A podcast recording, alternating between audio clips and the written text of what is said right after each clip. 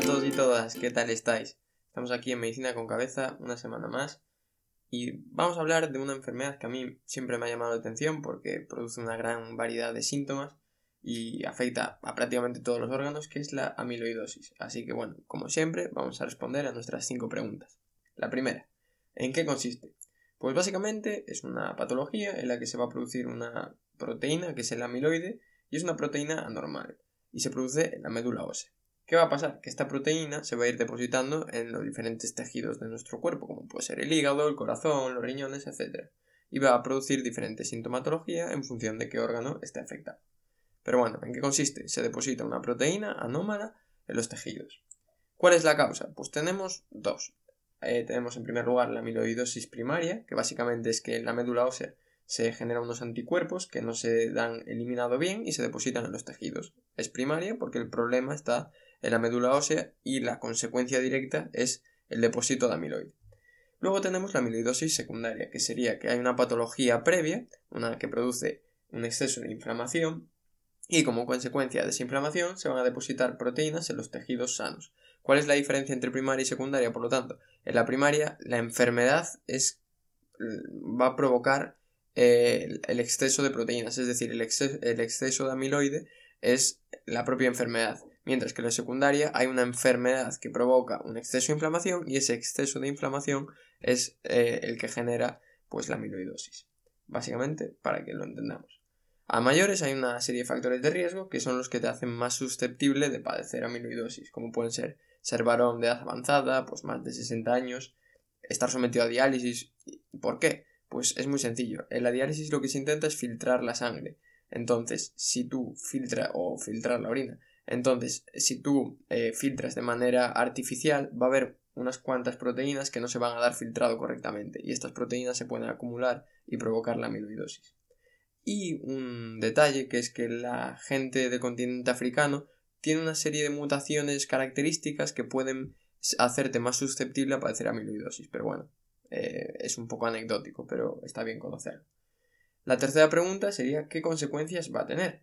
Pues en las fases iniciales va a ser asintomática. ¿Por qué? Porque cuando se depositan unas pocas proteínas no va a dar síntomas. Pero a medida que esta, este amiloide se va depositando y va infiltrando e invadiendo los tejidos, sí que va a producir sintomatología específica. Por ejemplo, vamos a tener macroglosia, que es muy característica. También va a haber eh, una fragilidad en la piel, porque claro, si se depositan proteínas anómalas en la piel, eh, esta se va a ver mm, con menor, digamos, cohesión celular y se pueden producir hematomas.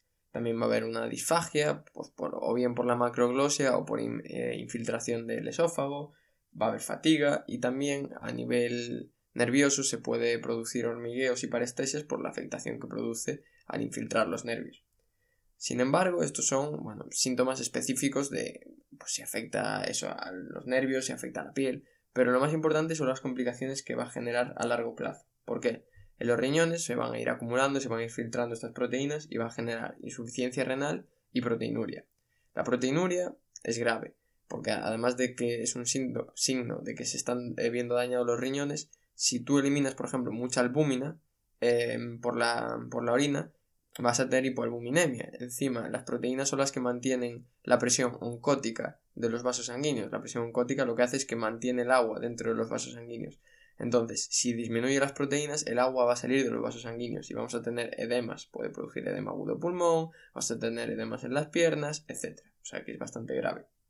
En el corazón también se puede ver una infiltración de sustancia amiloide y ¿cuál es el problema? Que va a haber un problema con el llenado, es decir, va a haber una insuficiencia cardíaca diastólica. ¿Por qué? Porque si el músculo habitualmente es distensible, si de repente se ve infiltrado por una proteína anómala que su función no es mm, la de albergar la sangre y no es contráctil, pues ese corazón se va a llenar peor, entonces va a dar una insuficiencia cardíaca diastólica y se pueden producir arritmias que también pueden ser mortales. Y en el sistema nervioso, pues evidentemente, si se infiltran los nervios, pues podemos tener una gran variedad de síntomas, dolor, entumecimiento, hormigueo, por lo tanto esta enfermedad es bastante grave, sobre todo a largo plazo, tanto por la insuficiencia renal, la insuficiencia cardíaca diastólica y el, daño nervioso que produce. Además, ya sabemos que, bueno, en qué consiste, proteína eh, una proteína anómala se deposita, las causas y los síntomas. Ahora lo que nos tenemos que saber es cómo se diagnostica. Pues evidentemente es difícil, porque es muy difícil em, ver de primeras o sospechar que hay una proteína que se está depositando en el corazón, porque los síntomas que va a dar pues, son los característicos de una insuficiencia cardíaca diastólica. Pero una persona de 70 años, un varón de 70 años, una insuficiencia cardíaca diastólica, pues puede ser por causa de hipertensión, que es lo más prevalente. la principal sospecha no sería una amiloidosis. Entonces es difícil hacer un diagnóstico precoz. De todos modos, ¿qué podíamos hacer? Pues en una analítica de sangre nos encontraríamos los parámetros inflamatorios como la PCR o la VSG altos. La función hepática también estaría alterada. ¿Por qué? Pues porque el hígado recibe un montón de sangre. Entonces, el amiloide se podría depositar en este hígado y, se vería dañado. De hecho, el hígado es de las, eh, uno de los órganos del cuerpo que más frecuentemente se ve afectado por la amiloidosis. Eh, en una análisis de orina que podíamos encontrar, pues proteinuria, como hemos dicho.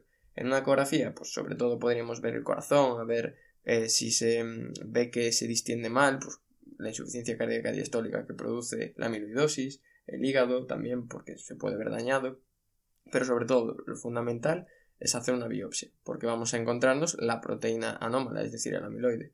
Entonces, pues podemos sospecharlo, podemos hacer una ecografía, una analítica, correcto, pero el diagnóstico de confirmación es con una biopsia.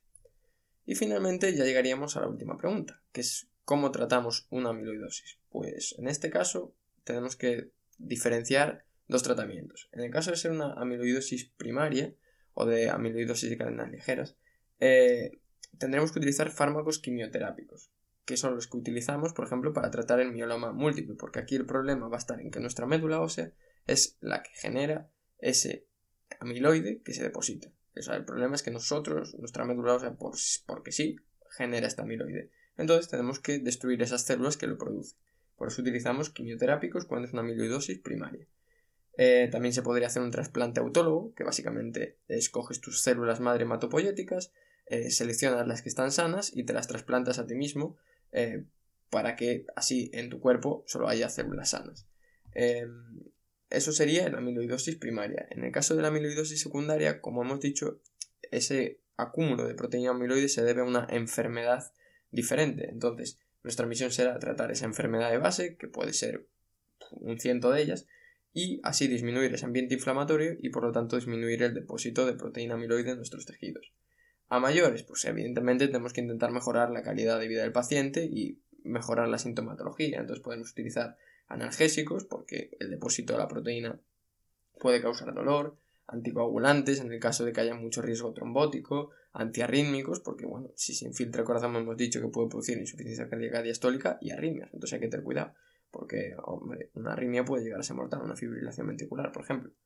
Entonces, pues creo que ya hemos aprendido bastante sobre la amiloidosis, ya sabemos que es por una proteína anómala que se deposita, las causas, pues secundaria otra enfermedad o primaria porque nuestra médula ósea la produce, las consecuencias que produce tanto a nivel renal, cardíaco como a nivel nervioso y hepático también.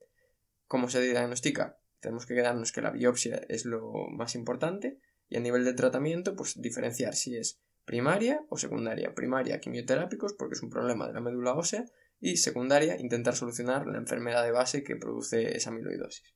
Así que nada, hasta aquí la amiloidosis, espero que os haya gustado, que hayáis aprendido y para cualquier cosa ya sabéis dónde encontrarme. Un abrazo.